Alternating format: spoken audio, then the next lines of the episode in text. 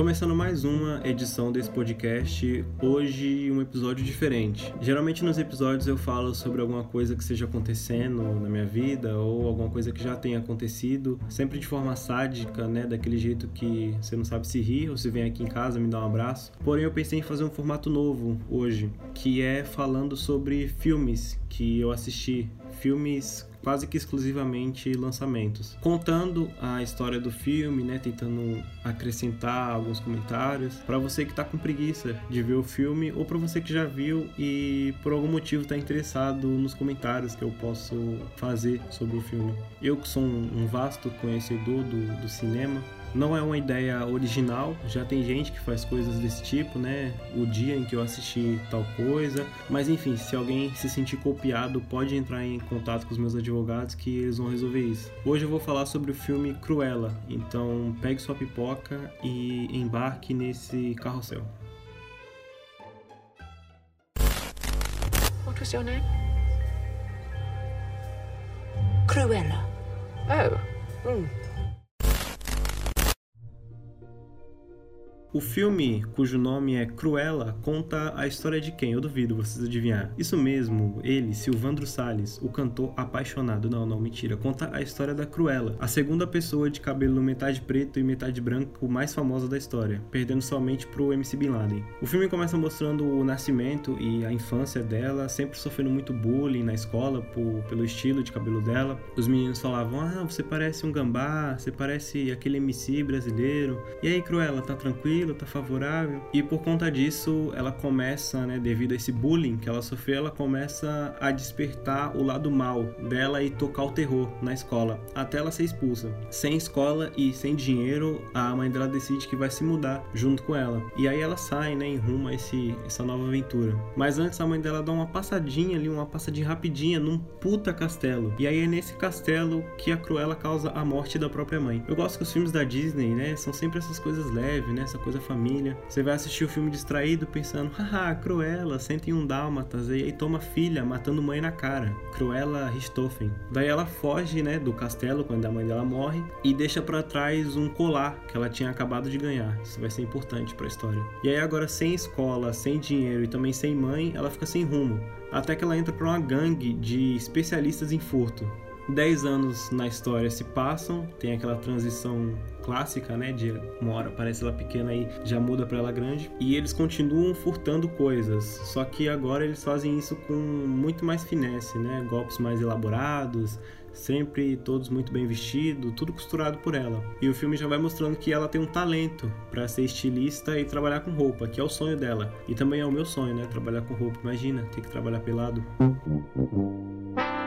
Calma, gente, só fiz essa piada porque ela relembra muito a minha infância, era um clássico no meu colégio. Até que uma hora ela tá no meio de um dos golpes e pensa, pô, isso aqui não é vida para mim não, mano. A mesma coisa que você pensa na manhã de domingo, de ressaca, depois de encher a cara. E percebendo isso, o Gaspar, que é o cara que tá com ela, consegue colocar ela dentro de uma loja muito famosa, só que como faxineira. Nessa loja ela toca o zaralho, assim como ela fazia na escola, e faz uma pichação maluca na vitrine no dia que a baronesa, personagem que até então não tinha sido mostrado ainda, vai visitar a loja. E aí, obviamente, como, né, se, como se trata de um filme, a baronesa acha muito foda a pichação dela e chama a Cruella para trabalhar para ela. E aí, em dado momento, no novo emprego, a Cruella percebe que a baronesa tá usando um colar que ela tinha esquecido, né? O colar que ela tinha esquecido no, no castelo no dia que a mãe dela morreu. E aí ela fica putaça e começa a montar um mega plano para roubar o colar. O que eu achei um exagero, né? Se ela quisesse roubar o colar da baronesa, era só trazer essa baronesa para aqui pro Brasil, para alguma praia. Qualquer moleque puxava o colar e saía correndo facinho. Isso só mostra o quê? Que o crime no Brasil tá muito mais avançado que o crime na Inglaterra. Os três começam a pôr o plano em prática. Tem uma cena de, desse, dessa parte que eu gostei que a Cruella começa a bater nos seguranças um de cada vez. Uma vibe igual o filme de luta dos anos 90, sabe? Que tem aquelas lutas que é um cara contra 10 e aí ele dá um chute em um, o cara já cai e não levanta,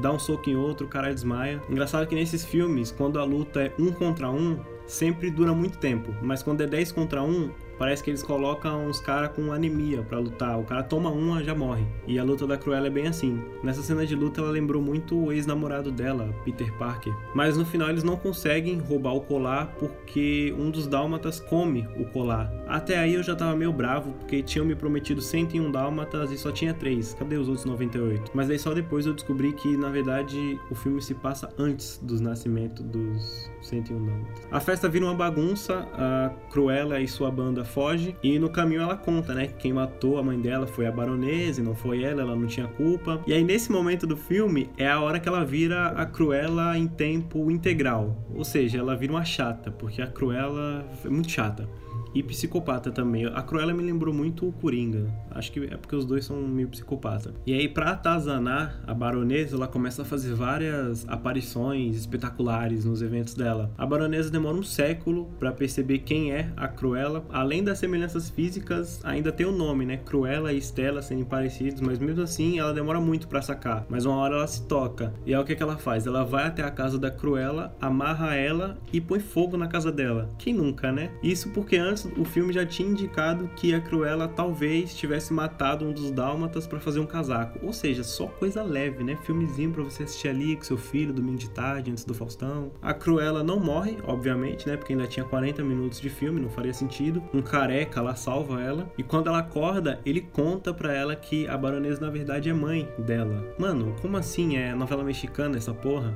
A história por trás disso é que quando a baronesa pariu a Cruella, ela deu o bebê pro empregado dela e mandou ele matar o bebê. Ah, mano, esse filme é muito fofo. Ela fica putaça, né, quando descobre isso, quem quem não ficaria. Ela sai maluca na rua, vai na prisão tirar o, os amigos dela lá que estavam presos, salva eles dirigindo um caminhão de lixo Engraçado que no começo do filme ela foi dirigir um carro normal e ela saía batendo em tudo, atropelando as coisas, e aí ela falou que não sabia dirigir. Daí agora ela já tava dando fuga na polícia de caminhão do lixo. Enfim, ela deve ter feito uma autoescola nesse, nesse meio tempo. Na Inglaterra tudo é muito rápido. Agora que os três estavam reunidos de novo, ela começou a montar o que seria o último plano do filme. Vai ter o baile de caridade da baronesa, que é uma coisa típica, né, de gente rica igual a ela o cara é preconceituoso, é arrogante, trata o funcionário mal, é um filho da puta, mas de vez em quando ele faz um evento ali de caridade para pagar de bonzinho. Lembra muito meu ex-patrão. Enfim, o plano dela era levar todo mundo para fora do castelo para testemunhar a baronesa empurrando ela de um precipício.